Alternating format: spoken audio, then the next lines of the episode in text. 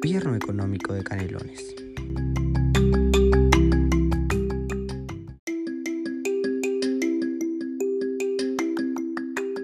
Instalación y sede. El 20 de abril de 1813, en el alojamiento de Artigas, en el paraje de las Tres Cruces, se reunió una asamblea popular integrada por los vecinos emigrados de Montevideo por su adhesión al sistema americano, los habitantes de sus extramuros y gran parte de los que residen en los diferentes pueblos de la campaña. La reunión comenzó con una exposición de Artiga sobre los desórdenes, abusos y excesos que en la campaña se notaban con grave detrimento de la tranquilidad pública y la equidad social, cuyos males no podían obviar ni en su instituto ni en sus atenciones, por estar actualmente del todo ocupado en la provincia objeto de hostilar la plaza enemiga. Oída atentamente la exposición del caudillo por la multitud de ciudadanos que estaban reunidos por sí en representación de la provincia, después de una reflexiva y bien meditada conferencia, acordaron por el mayor número de votos que convenía a la provincia oriental y que era su voluntad irrefragable el que se estableciese un cuerpo municipal que entendiese en la administración de la justicia y demás negocios de la economía interior del país.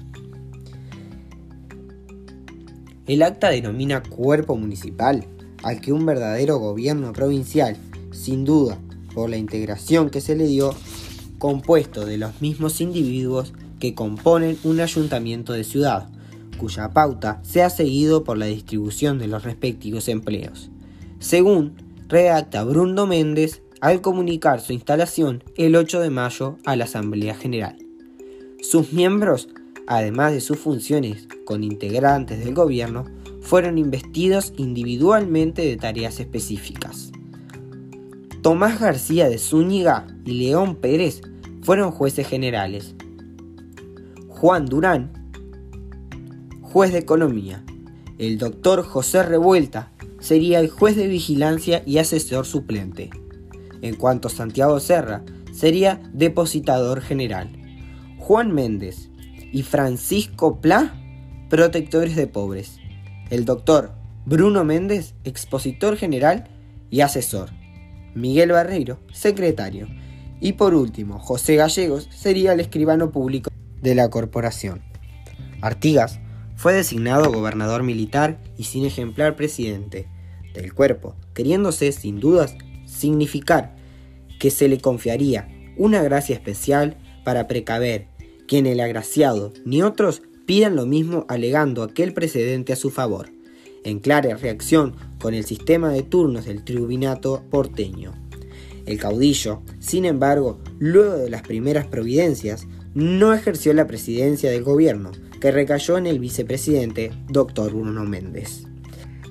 El acta agrega que la instalación del gobierno provincial se efectuó sin perjuicio de las ulteriores providencias que para estos mismos emanen de la Asamblea Soberana del Estado con acuerdo de los respectivos diputados de esta provincia.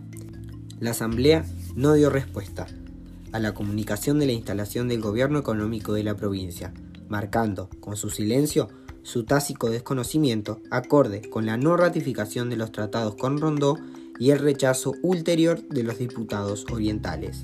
El gobierno se instaló en la villa Guadalupe de los Canelones, pues no convenía tener estos consejos dentro del propio bullicio de las armas.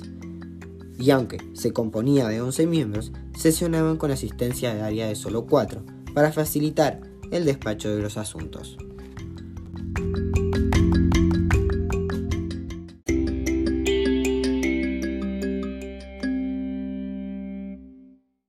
Independencia provincial. En consecuencia del carácter adquirido de provincia compuesta de pueblos libres, el gobierno económico exigió de todas las autoridades cabildos comisionados.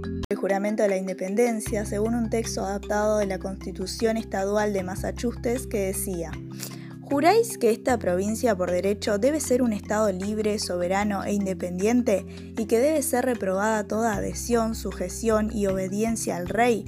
Reina, príncipe, princesa, emperador y gobierno español. Y a todo otro poder extranjero, cualquiera que sea, y que ningún príncipe extranjero, persona, prelado, estado, potentado, tienen ni deberán tener jurisdicción alguna, superioridad, preeminencia, autoridad, ni otro poder en cualquier materia civil o eclesiástica dentro de esta provincia, excepto de la autoridad y poder, que eso puede ser conferida por el Congreso General de las Provincias Unidas. Corresponde destacar que la primera vez que el pueblo oriental, por decisión y expresión de sus autoridades legítimas, declaró su independencia.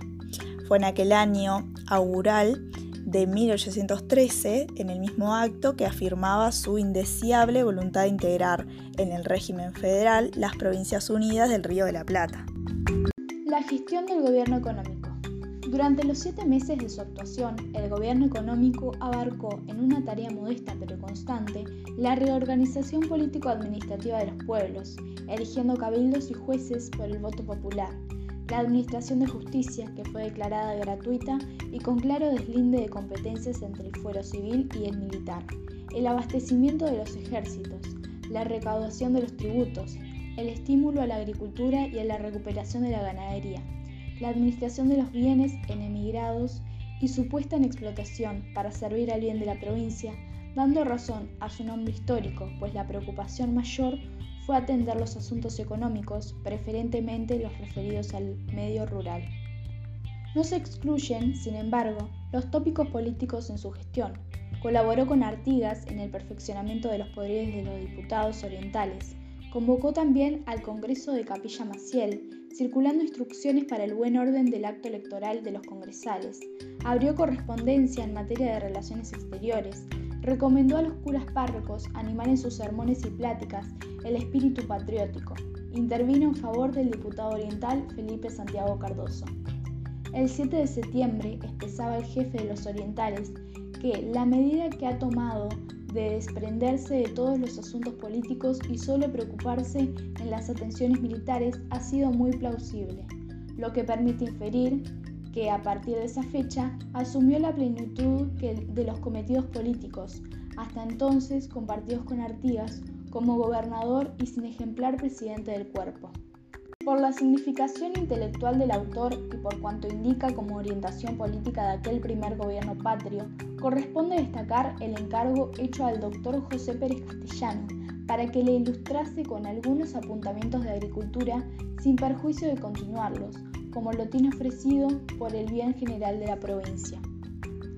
Este encargo dio ocasión al sabio sacerdote patriota para ordenar sus experiencias y redactar sus observaciones sobre agricultura, que terminó recién en febrero de 1814, pero cuya publicación debió esperar hasta 1848, en que fue editado por orden de Manuel Oribe por la imprenta del Cerrito. Según explica Pérez Castellano en el prólogo, Iban corridos ocho meses en que vivía sepultado en el último rincón de la chacra, llorando la desgracia suerte de todos los habitantes honrados de la campaña, cuando recibió la primera sugestión del gobierno para que recogiera sus apuntamientos sueltos que pudieran servir al fomento de la agricultura y alivio de aquellos que empeñaran en tan laudables ejercicios. Alguna vez, dice el propio Pérez Castellano, pensó en hacer una cartilla de hortelanos y aún creo que la empecé a poner por obra, para que los que se dedicasen al trabajo de huertas y arboleadas por estos contornos tuviesen un directorio que los encaminase con ahorro de gastos y del tiempo. Su propósito se vio actualizado por la sugerencia del gobierno. Sacando fuerzas de flaquezas, tomé la pluma y empecé a escribir sin plan, empezando por lo primero que se me ocurrió como más necesario a un labrador, que son los cercos, pues estos son, puntualmente los que primero vencían y violaban los soldados para hacer de las propiedades cultivadas un campo raso. Pamela Álvarez, Magalillo Llenart y Gabriel Gandulia, estudiantes de primero A del Instituto de Formación Docente de Canelones, Juana Moscomeño.